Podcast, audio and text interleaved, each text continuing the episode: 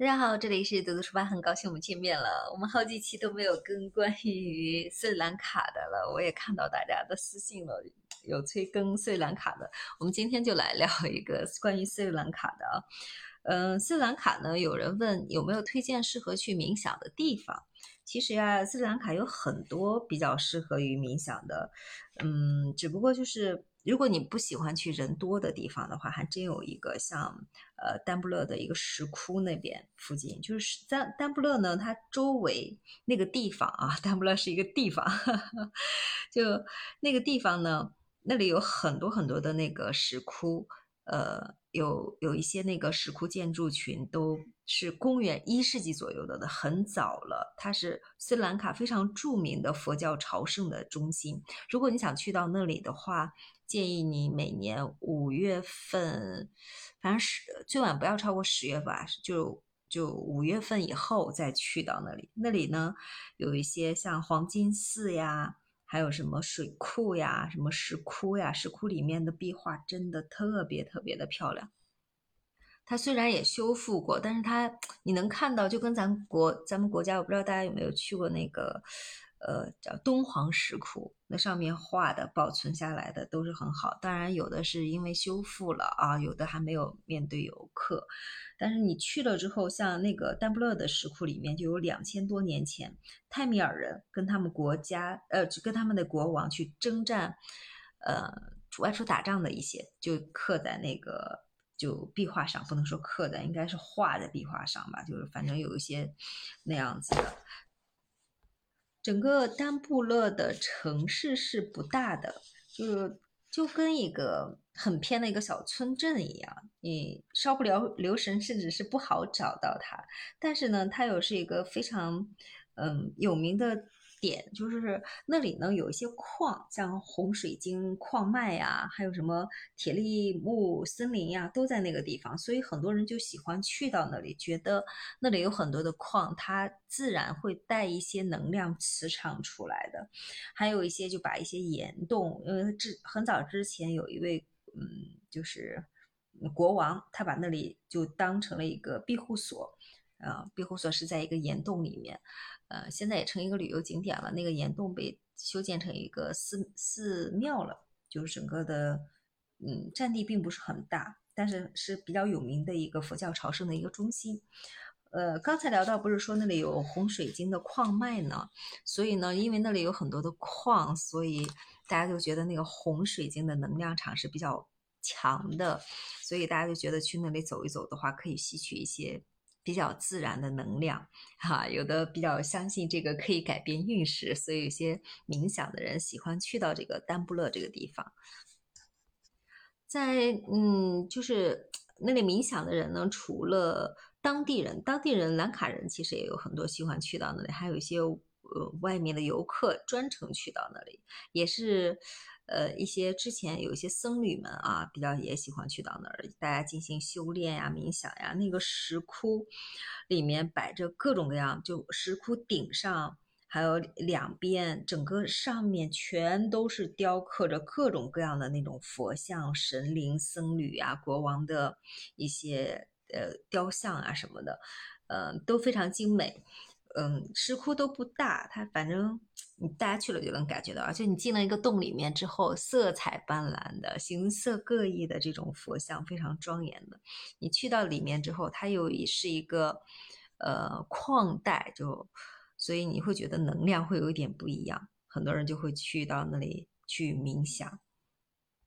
南卡人呢是非常喜欢冥想的，他们喜欢把这种冥想当成他们生活方式的一种呃生活的一种方式。就代代相传下来，他们至今呢仍像嗯之前之前很久很久的僧侣们去去冥想的一样，他们也就在一块草地上、荒野上，你就会能看到，哎，有人在端坐在那里进行冥想，在一个石壁前，人们在冥想，在一个洞穴里面，人们在冥想。所以你去到丹布勒的话，你如果看到这种场景，你就不用去惊讶。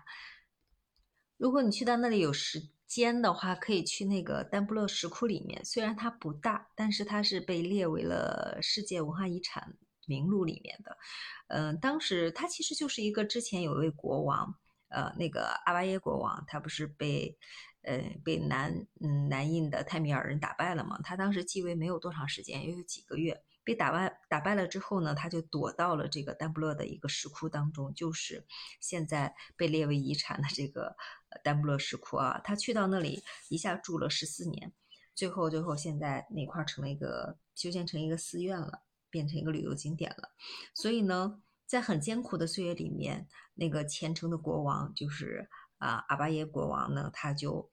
一直觉得他能到那个石窟里面是佛祖去。保佑他的，他觉得他在这里潜心修行的话，可以重新去获得王位。后来呢，经过十四年之久，在那里成天潜心修行，啊，当然肯定人家也做了一些事情的啊。他最终呢，他的愿望就实现了，他就又重新复位。复位之后，他就觉得这个丹布勒的石窟寺是给他。带来能量的地方，去让他梦想实现的地方，他就开始修建了这个丹布勒石窟寺。整个寺石窟寺其实不大，但是你处处你会觉得很庄严，因为本身兰卡的它热带植被的地方比较多嘛，到处都是有有树木呀这些的。它那个寺庙建建设在一个呃石山的斜坡上面，它门口它还在那个石窟门口用。用一个叫什么建了多少三十多米高的一个黄金大佛吧，特别庄严，就是金光闪闪的。周边也就建的，你去了那里，你会觉得油然有一种敬畏之心。因为它是在呃斜坡上面，所以它是有很多很多的那个台阶。你要想上去的话，真的是一步一步需要走台阶。像它这个石窟，它是有主石窟，旁边还有一些小的那种小石窟。呃，现在当然都修建起来了，有的能能开采大一点的就开采大一点了。嗯，它大概基本上，嗯，这些石窟呢也叫岩洞啊，就里面就。放的就前面聊到了，有什么佛像、神灵、僧侣像呀，国王的一些塑像什么的。其中有一个石窟里面有一个特别让人深刻、印象深刻的是，那里有一个卧佛，特别大的卧佛，有十几米吧。它那个卧佛脚底下是呃雕了一个红色的一个莲花，好像是就是一个一朵 绽放的一个莲花。呃，因为呃兰卡的卧佛为什么脚底下是红色的，并不是所有的卧佛脚底下都是红色的啊。因为当时有是有一个传说的，就是兰卡的第一任国王维杰耶，他刚刚去到西兰小岛的时候，他的手是红色的，所以后来很多的卧佛他们就把那个脚底下就雕成那种红色莲花。你至于问我他为什么手是红色的，给卧佛的脚。雕成红 红色，那我真的我也不知道，这只是当地人传说出来的一些事情。还有一个石窟呢，它比较吸引人的点是什么？它那个洞顶上就是会一直一直滴那个水珠，好多人就觉得那是圣水嘛，就会被嗯收集起来。他们觉得那个圣水是有。很强的功效的，呃，他们把那个收集好之后，把那个圣水在比较重要的一些祭祀场合的时候才用。所以啊，嗯，这这这两个石窟，如果大家有去到那里，你们也可以去看一下。其实丹布勒的这个名字，嗯，就跟水就还是有一定渊源的。它的那个寓意就是水，丹布勒水涌出来的那个意思。基本上差不多就是这两个石窟比较著名，当然其他石窟也是有一些特点的啊，是后来历任的国王有一些也会去修建呀，把一些地方再挖出来当成洞穴，呃，然后再改建扩建什么的。嗯，总而言之的话，那里已经成为一个佛教朝圣的一个圣地了。我前面聊到了那个。特别大的三十多米高的那个金佛，其实这个金佛呀，还有一个渊源的故事，就是，呃，那个金佛好像是日本捐助的，它是丹布勒的黄金寺，它那个金光闪闪的，它修建了好好多年，它是用那种，呃，外表镀着那个金啊，它就叫金佛，呃，黄金寺。它为什么修建那个大的？嗯，黄金寺呢，它其实旁边还建了一个博物馆，博物馆里面，嗯，就藏的有中国的、日本的、韩国的、新加坡呀、缅甸啊、泰国的一些各种各样的那种佛像呀，还有一些古董文物呀什么的。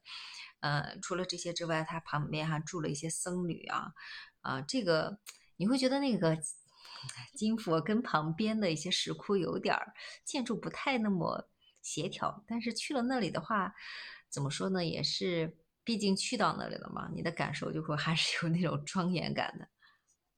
好了，因为时间的关系呢，我们就今天聊丹布勒的这些事情吧。如果大家想再听关于什么的话，也可以私信留言。其实关于斯里兰卡，我发现我这两天说话怎么喝水太少了嘛？觉得有时候这个口齿不清。就如果大家想听关于什么的内容，还可以私信留言啊。虽然我知道的也不多，但是尽量的跟大家分享一些大家感兴趣的话题。好了，我们这期节目就到这里了，我们下期节目再见。